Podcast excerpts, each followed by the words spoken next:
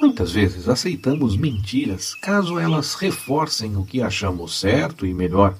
Pensamos que, para construir algo que achamos melhor, é possível fazer vistas grossas para algumas coisas erradas, porque outros erram, e por aí vai.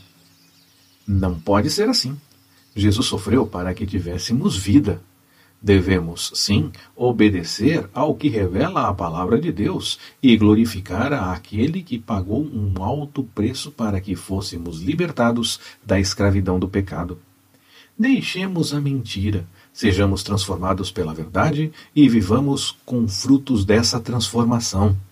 O que você precisa acertar hoje para viver dessa forma?